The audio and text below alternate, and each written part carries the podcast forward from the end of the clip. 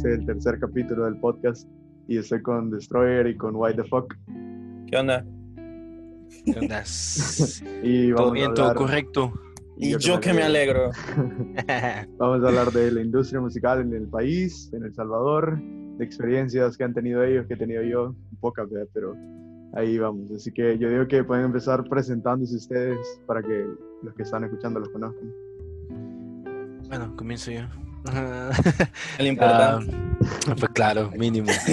Ah, nombre, pues, bueno, mi nombre es Eduardo Meléndez. Tengo un nombre ahí escondido, ¿verdad?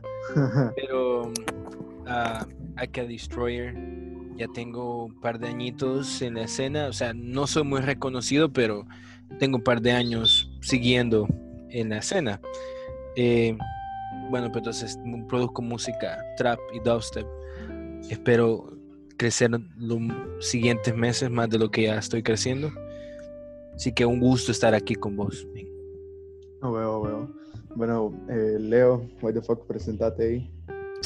Bueno, ¿qué onda? Yo soy Leo Callejas, aka Why the Fuck. Antes estaba en el dúo de That's Okay, pero me salí porque descubrí que Richard es homosexual. Ah, mentira. Ah, Me salí por eh, diferencias creativas, ponele.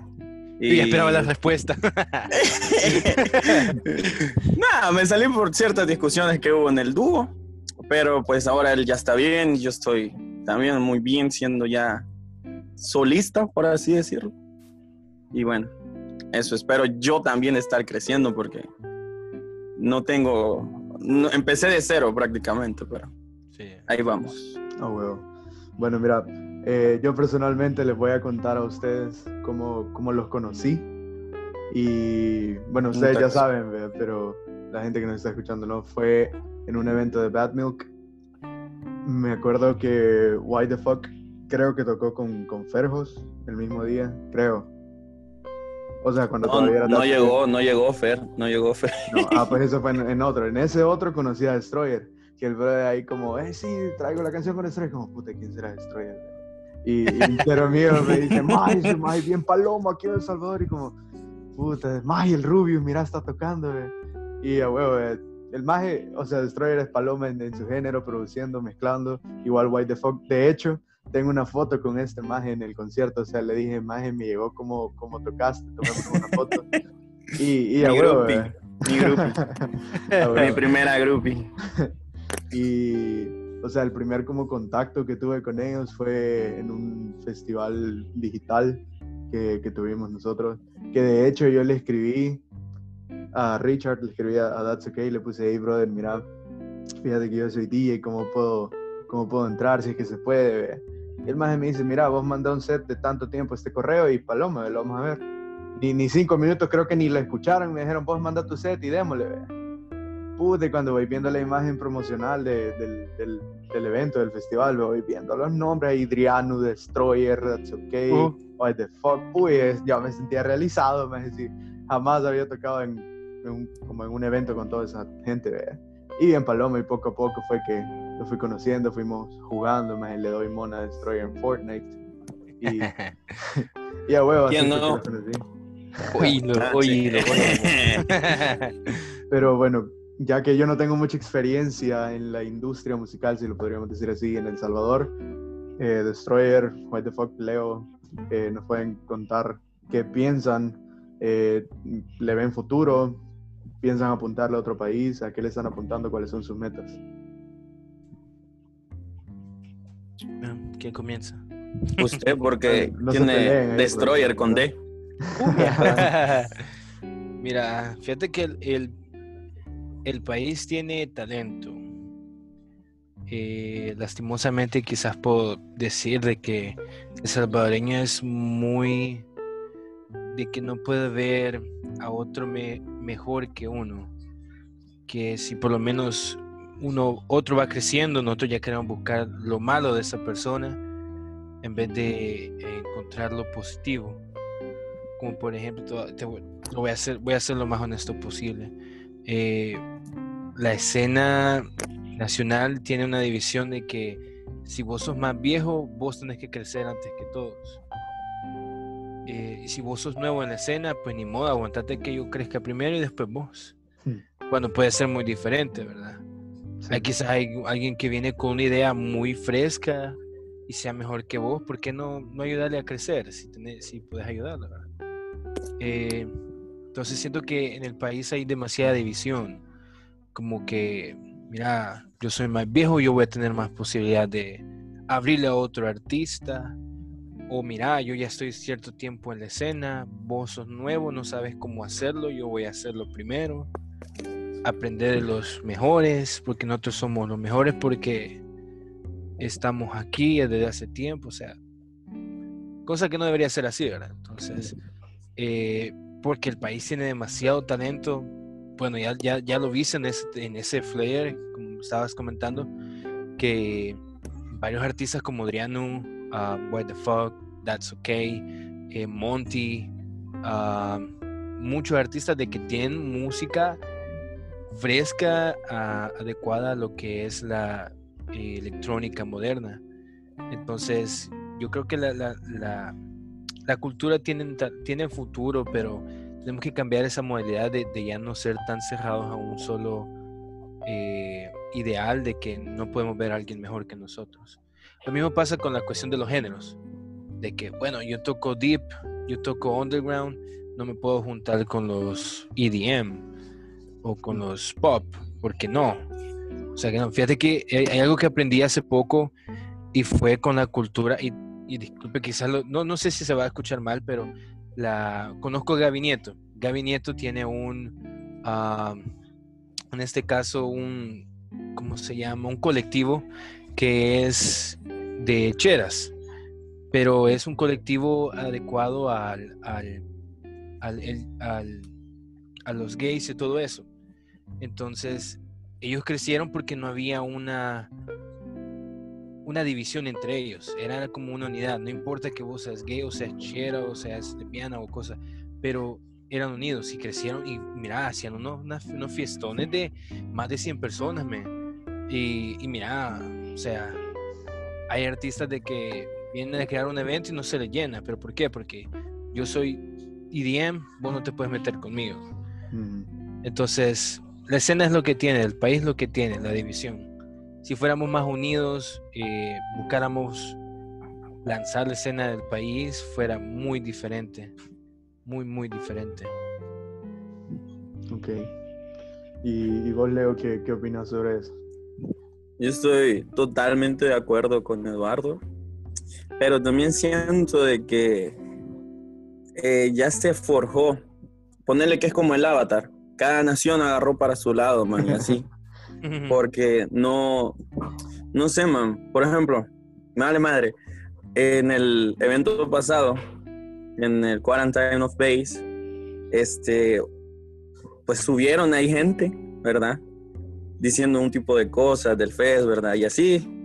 Y eh, tiene que ver, no sé, yo personalmente, para no decir nombres, les digo los DJs dinosaurio, porque ya están viejos, porque tienen mentalidad así, súper ortodoxa, man. Y yo considero que ya no es tiempo para hacer eso, man. O sea, sí. siento de que aquí en El Salvador aparte de no tener una escena local ya establecida, no tenemos mercado, man, porque no hay gente, al menos salvadoreña, que consuma la música electrónica, man. O sea, que nos apoye, que apoye a la gente que está eh, haciendo canciones, haciendo fest, man, haciendo live stream, todo eso, man. No hay gente real, un público real que independientemente del género que sea, te va a escuchar, man. No es como en otros países, pero igual no nos podemos comparar. Pero lo que sí podemos hacer es cambiar, man, porque a veces da gusto ver que un chero, este, no sé, como Destroyer, vaya. Destroyer esté ahorita, yo lo considero al menos de la escena del bass, que es el número uno, man, la neta. Porque ha estado un chingo de rato aquí, man. Y así. Pero no hay gente local, o no hay mucha gente local que lo apoye. Y quizás los que lo escuchan son estadounidenses, mexicanos o de otros países. Y eso es la cagada, porque al final yo puedo hacer un fest, ojo ahí va, que tenga a un montón de gente, que agarre al colectivo que dice Eduardo, eh, a otro colectivo por ahí, y al otro, y así, pero al final no voy a causar nada si la gente no, no se emocionan por escucharlo, man. O sea, podría agarrar a alguien que de verdad jale mara aquí en El Salvador, pero no va a cambiar nada, man. Sí, siempre vamos a estar divididos cuando termine el fest. Entonces, sería de destruir todo lo, lo poquito que hemos hecho y empezar de cero, man. Y dejar de, de seguir observando al, lo que hace el otro tipo, man. Lo que hace el- la otra chera, man. Y así. Y, y intentar saboteárselo, intentar tirarle hate por cualquier red social, man. O tirar a tu grupito de amigos para que, que, que, no sé, que no les, que les disguste lo que vos haces, man. Sí, así. Entonces, yo creo personalmente que escena local no tenemos. Tenemos gente que hace festivales, que hace eventos así de electrónica, pero una escena ya establecida, una escena que, que compre tu música, o aunque sea que la escuche, no existe en El Salvador, personalmente, ¿verdad? Sí, muy cierto, cabal. Tú has tocado el punto donde es tan real y así crudo de que no hay no hay escena en el país. O sea, sí hay cultura, porque hay, hay gente que escucha música electrónica, hay gente que conoce de música, pero no hay escena, porque no hay una, o sea, no es como que digamos la escena de México, porque hay un EDC y sabemos de que hay cierta escena del país que va a estar ahí, pues.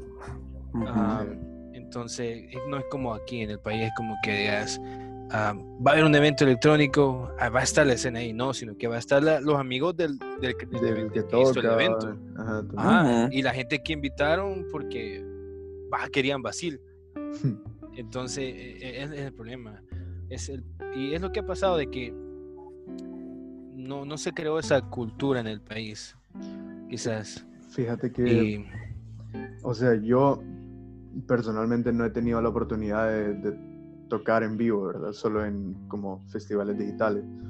Pero vaya, por lo menos de la gente que se mete cuando yo toco, cuando les digo, miren, escuchen, si les gusta el dubstep o ese va a ser de house, lo que sea que se mete, yo sé que un 85-90% de las personas que se meten a escuchar mi set, a escuchar el de los demás, es por eso mismo, o sea, por lo que acaban de decir ustedes, porque son mis amigos, porque o voy a rifar algo, vea como la última vez que hice en Twitch que rifé unas camisas ahí, puta, men, como que fuera DJ Snake, me sentí un vergo de gente escuchando y comentando subiendo stories a huevo, vea, porque iba a dar algo. Pero es por eso mismo, porque van o escuchan por ser amigo de esa persona, pero no hay alguien a quien nosotros digamos, ah, digamos, está este grupo en Facebook que yo sé que son 5.000 personas en El Salvador, que van a todos los eventos, que, o sea, no hay un fanbase, si lo podríamos llamar así, a quien le apuntamos como para eventos, para música. Y siento que eso es algo que, como ya lo dijeron ustedes, que necesita mejorar el país. Es que yo siento de que solos, o sea, solos en plan, como vos dijiste, solos no vamos a progresar, man. Es como estarle diciendo de que voy a regalar, no sé, 12 canastas básicas a los primeros que descargan mi rola nueva en Spotify. man. Vaya, así sí se va a motivar la gente, man. Ah, te juro, man, que si hacemos eso, va a haber un chingo de descargas en Spotify. Te lo puedo asegurar, porque así es uno, man. Eso también tiene que ver con la cultura propia de salvadoreño, pero eso ahorita vale madre.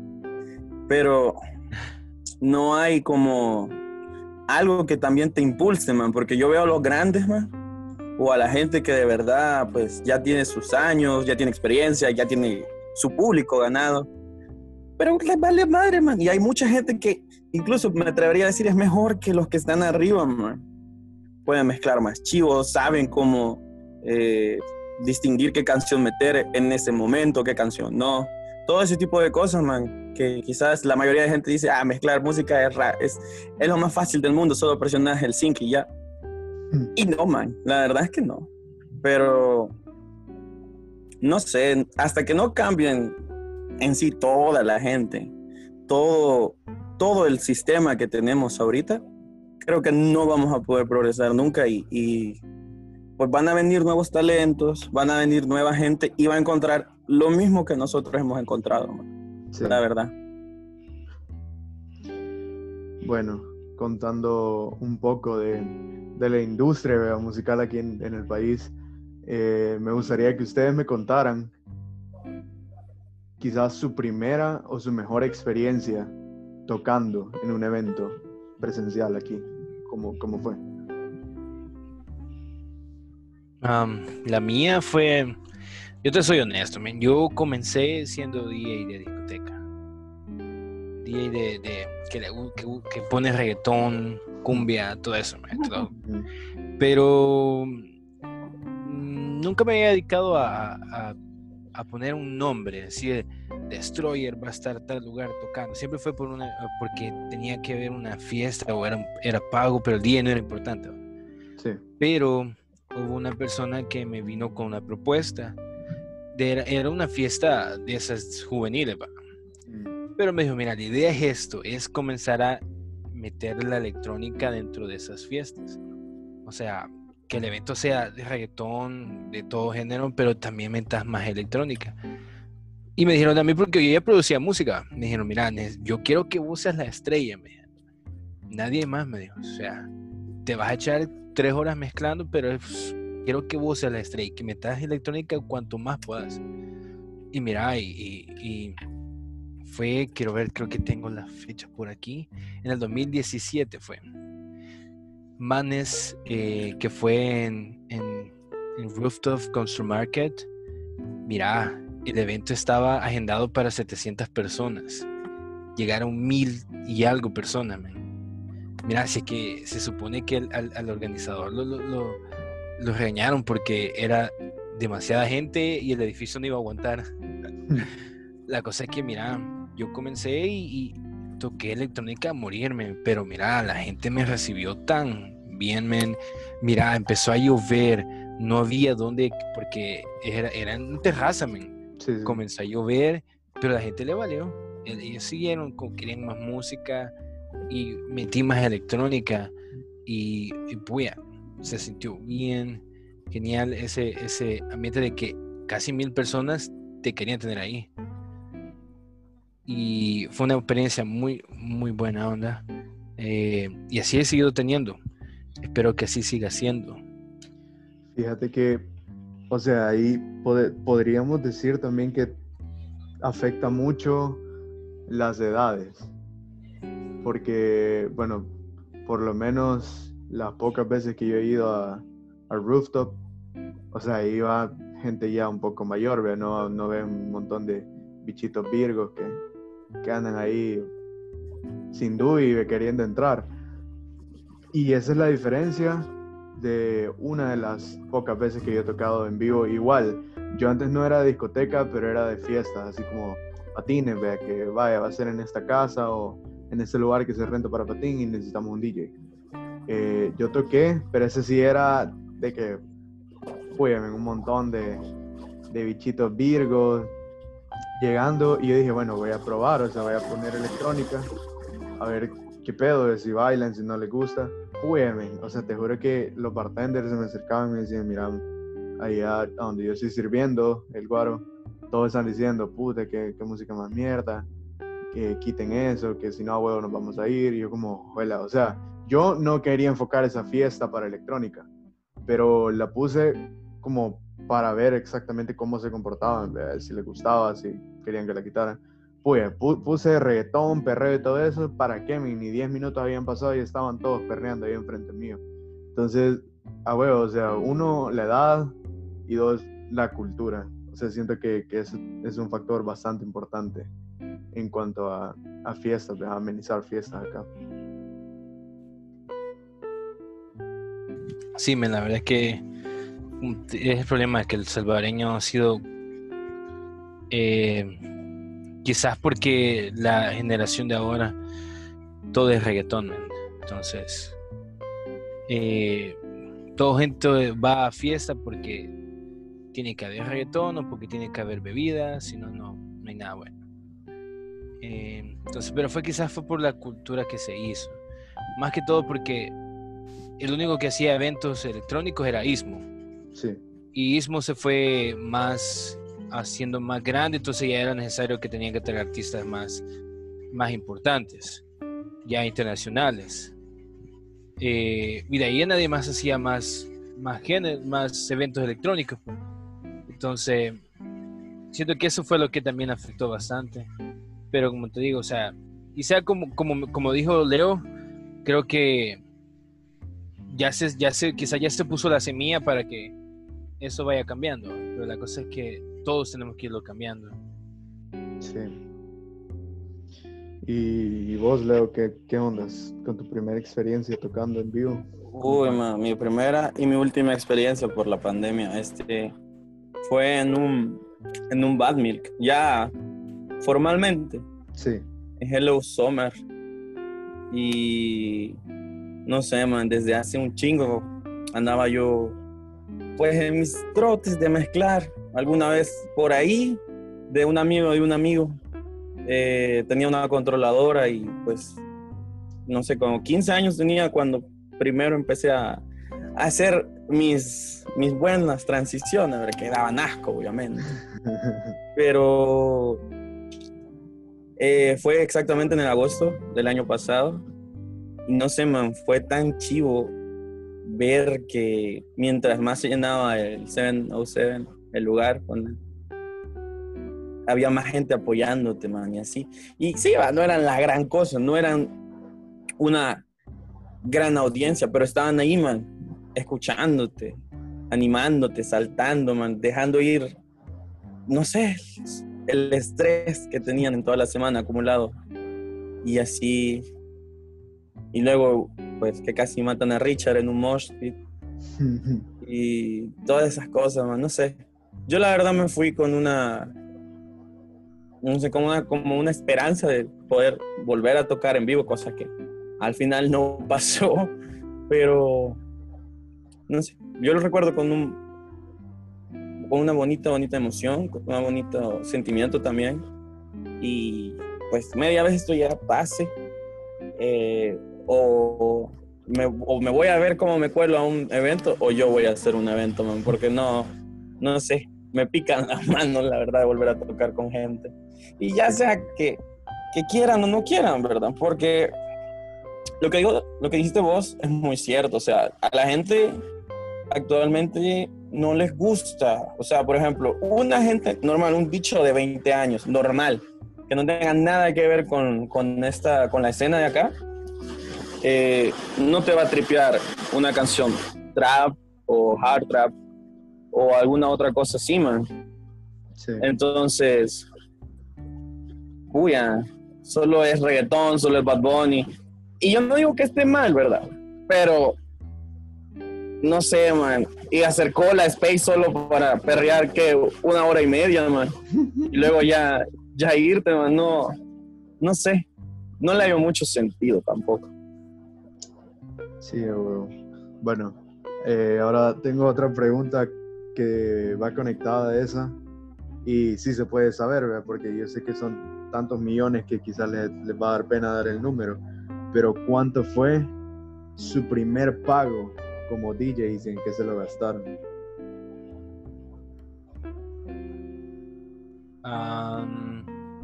pago como DJ eh, de música electrónica, decís. Eh, yo, o sea, yo te diría en general. Pues en general mm, fue en una discoteca de, de escalón, pero Sí, lo primero que me lo gasté fue comida. Pero es que lo primero que ves cuando te recibes ese dinero es puya, dinero. Eh, y al fin lo he ganado por mi. Por mis. por lo que me gusta. Sí. Entonces, lo primero que pensaba en gastártelo en disfrutarlo, pues. Porque ha sido tu esfuerzo. Pero yo sí en eso fue, fue en una fiesta que fue de disco. Eh, sí, fue el pago por hora, entonces uno lo aprovecha. Sí. ¿Y vos, Leo? Pues yo recuerdo de que mi papá me llegó a traer ese día y lo invité, ya eran como las once y media más de la noche. y lo invité a comer al McDonald's de la zona rosa y ahí se fue todo el dinero que gané, man. y así. No sé, pero se, yo personalmente se siente bien chivo pagar las cosas con, con tu propio dinero, más por algo que de verdad te apasiona, de verdad le metes todo el empeño del mundo para que suene bien cada cambio, el set entero, man, todo eso. No sé. Sí. Personalmente sí, me agrada, me agrada mucho. Vaya, hoy tengo una pregunta así bien seria. ¿Qué pasó en That's Okay? ¿Qué, pasó con That's Okay? Un saludo a Richard si está escuchando esta cosa. pues lo que pasó con Okay es que empezamos a tener otra, otro tipo de rumbo con el proyecto. Ya no era hacer eh, lo que nos salía ¿verdad? de Poripocho si no era ya otros rumbos, como por ejemplo, eh, a veces quería yo meterle un poquito más a los géneros así un poco más pesados, porque yo consideraba que no, no le estábamos metiendo mucho, pero Richard quizás no quería hacer eso, quería hacer otra cosa, y estaba totalmente bien, ¿verdad? Pero no era lo que yo, o al menos yo quería dar a conocer con That's Okay. Y así, eh, pues mejor maduramente, digo yo, va. Mejor optamos por pues, separarnos y así. Y ya las canciones, todo lo que había creado, yo le dije que se quedara con eso porque es como que hueva, la verdad. Y así, Richard pues es mi, es mi chero, no, no es que lo haya querido porque lo odio, o sea, sí, pero no fue nada mentira. No fue por eso, pero no sé, me sigue, sigue siendo mi pana. Si a él, no sé, le roban el carro cuando viene aquí a San Salvador, se puede quedar perfectamente en mi casa, no hay problema. Entonces, fue como, no sé, un beneficio quizás ahora ya viéndolo bien y viendo todo lo que ha hecho Richard y viendo todo lo que he hecho yo, quizás fue mejor de lo que yo pensaba en ese momento. Entonces, ponerle que nos separamos por diferencias creativas, la verdad. Ok. Bueno, entonces yo, yo te tengo una pregunta a vos, Destroyer. Eh, ¿Quién es y hacia qué apunta Beyond Disorder? ¿Quién? Pues Beyond Disorder. Um, pues Beyond Disorder es un dúo que traigo con Fernando. Um, bueno, el Fer José, el youtuber. sí. Ah, pues con él tengo un proyecto de que con él siempre he tenido la idea de que cuando estamos mezclando uh, siempre ser bien bien nasty eh, entonces nos complementamos bien porque tenemos buenas ideas o sea ideas de mezcla saber qué canción poner saber qué canción va después y así. Entonces la idea de, que, de crear un dúo así y llevarlo afuera no no basado en el país la verdad. Y la verdad, Ferjos también estuvo conociendo de producción, de mezcla. Entonces, la idea es de que ser DJ productores, no solo DJs, eh, pero como dúo, ¿verdad?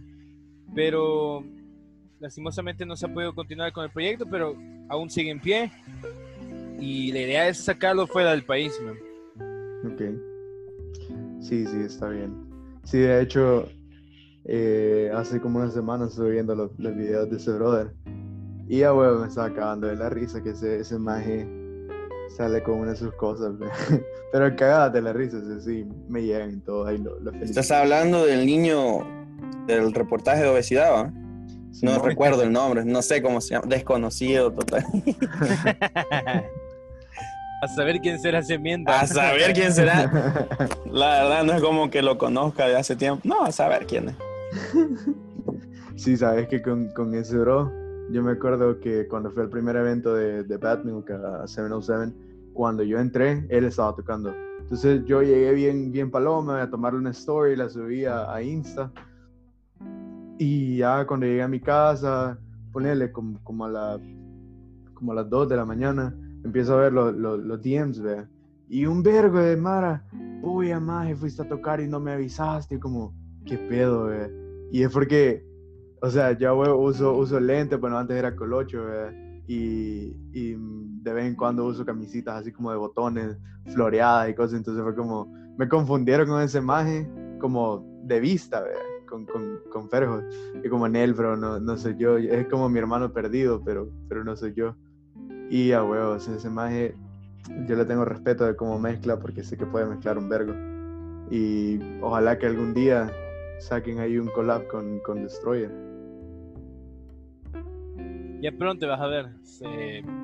solo que un proyecto así se tiene que trabajar bastante. Creo que ya Leo ya, ya supo lo que es llevar un dúo como, eh, como DJ productores, entonces cuesta un poco. Entonces, pero ya va a salir muy pronto, vas a ver. Está bien, está bien. Bueno, entonces yo creo que podríamos dejar este capítulo 3 del podcast aquí. Y si lo quieren escuchar otra vez a Destroyer o The Fuck dando alguna opinión de algo, hablando de desamor, de relaciones tóxicas, de lo que ustedes quieran, ustedes solo escriben a Insta y los traemos otra vez. Así que gracias por haber, por haber escuchado, ya sea en la noche, en el día, a cualquier hora, y que les haya gustado. Adiós.